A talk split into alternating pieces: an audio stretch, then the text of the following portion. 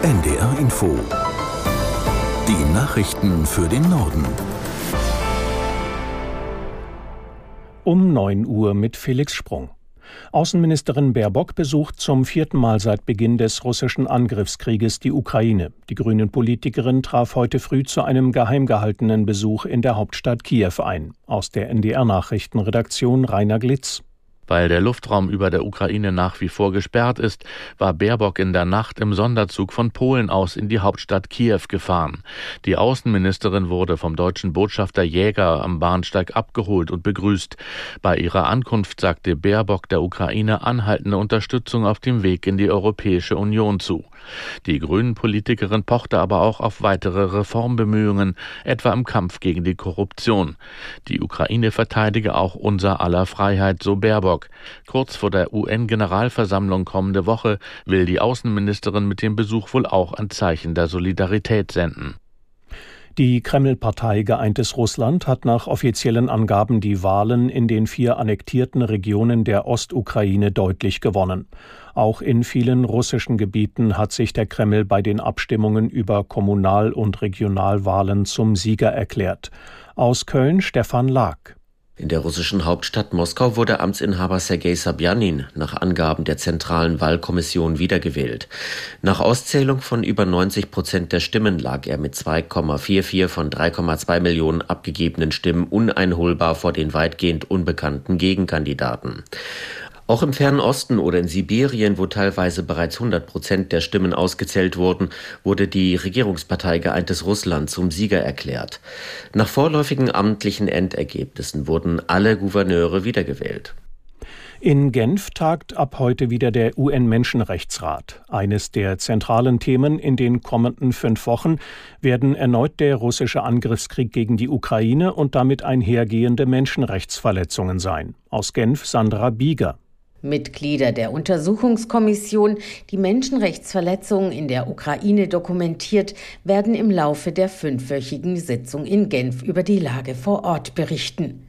Diskutiert werden soll auch, ob das Mandat der Sonderberichterstatterin über die Menschenrechtslage in Russland verlängert wird.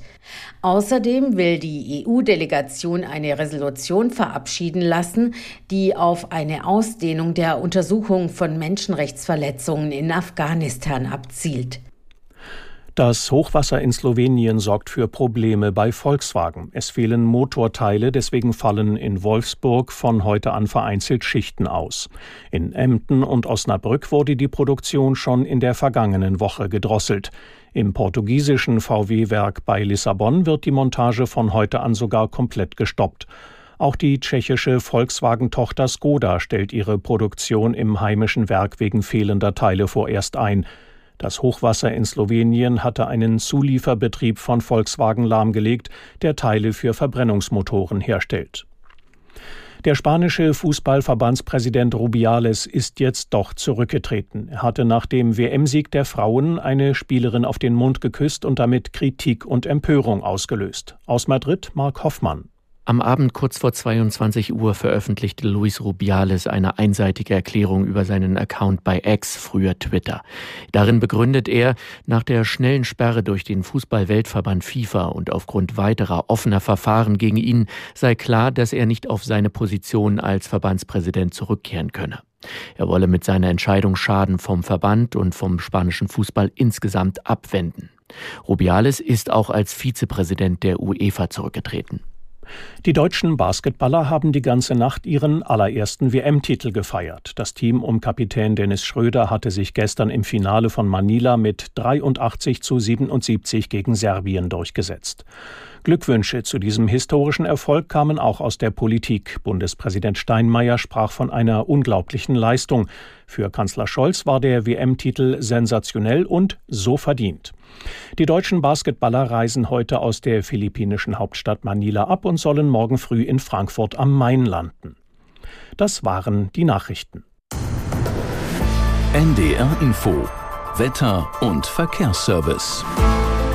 Heute wird es länger heiter und sonnig sein, dann ziehen von Nordwesten her einige Wolkenreihen, aber maximal 27 bis 32 Grad heute nach wie vor. An der Küste 23 Grad. Morgen dann teilweise heiter, aber auch oft wolkig. Es kann gelegentlich ein paar Schauer geben. Höchste Werte 20 Grad auf Sylt, 25 morgen in Hannover und bis zu 30 Grad noch einmal in Löcknitz. Die Aussichten für den Mittwoch, dann zieht Regen durch. Später von der Nordsee her wird es aber wieder freundlicher bei 18 bis 22 Grad. In der Info der Verkehrsservice